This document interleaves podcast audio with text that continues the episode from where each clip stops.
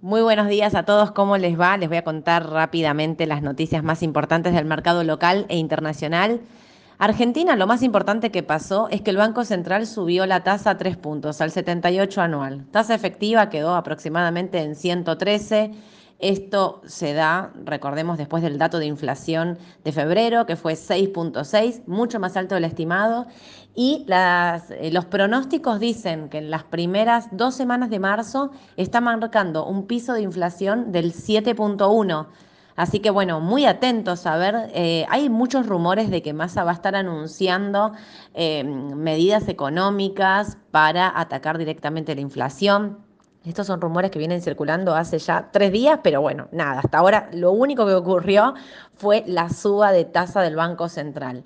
Mientras tanto, los dólares bursátiles ya tienen una suba del 9% en el mes.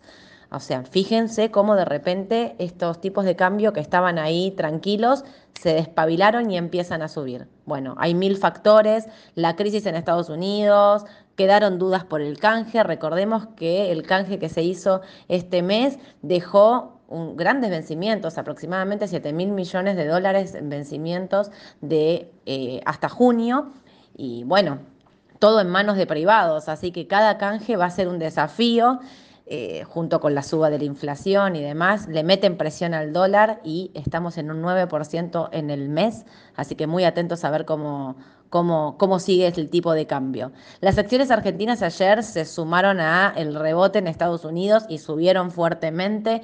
Eh, seguimos diciendo que estos son rebotes, que hay que estar atentos, que la volatilidad es muy fuerte y que no dependemos únicamente de las noticias argentinas, sino que también dependemos en este caso de qué es lo que pasa en Estados Unidos con esta crisis financiera.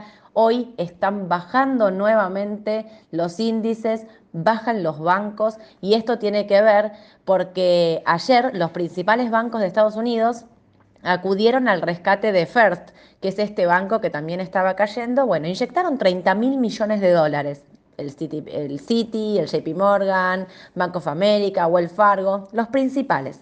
Esto hizo ayer que el mercado rebotara fuertemente.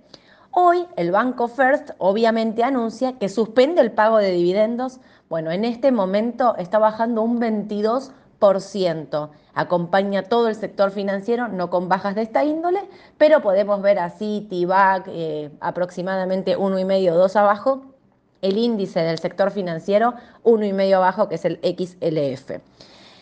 El que no se queda atrás es el Credit Suisse, que vieron que lo habían salvado. Bueno, hoy está bajando el 7% también porque se oponen a una, mm, a una fusión forzada con quien es su rival más grande, que es el UBS. Hay que ver cómo termina esta historia de Credit Suisse, que ayer fue salvado. Bueno, en realidad cómo siguen todos los bancos, ¿no?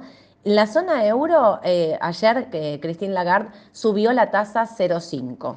Por ahí se pensaba que iba a ser menos agresiva, siguió en línea con lo que estaba pactado.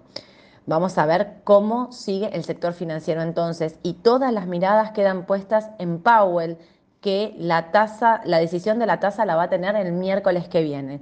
Las estimaciones es que la va a subir 25 puntos no va, a, no va a dejar de subirla. No la va a subir tampoco 50 puntos, pero bueno, recordemos que la suba de tasa en este caso perjudica al sector financiero que pende de un hilo, así que tiene poco margen para arriesgar el mercado en general, va, o sea, en todo Estados Unidos, aparte de, de lo que está pasando con los bancos, va a estar mirando la decisión de Powell el miércoles que viene.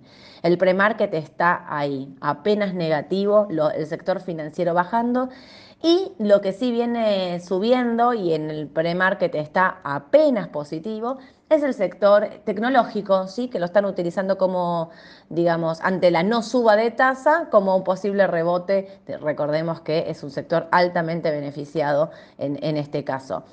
La empresa que sube muy fuerte hoy es un 10% de FedEx, que presentó su balance, vino bien, así que la tenemos un 10% en el pre-market arriba. Bueno, les deseo que tengan un excelente día. Vamos a seguir eh, de, cerca las noticias porque ven, esto es dinámico, volátil, minuto a minuto. Los tenemos informados. Un cariño a todos y que tengan un excelente viernes. Chau, chau.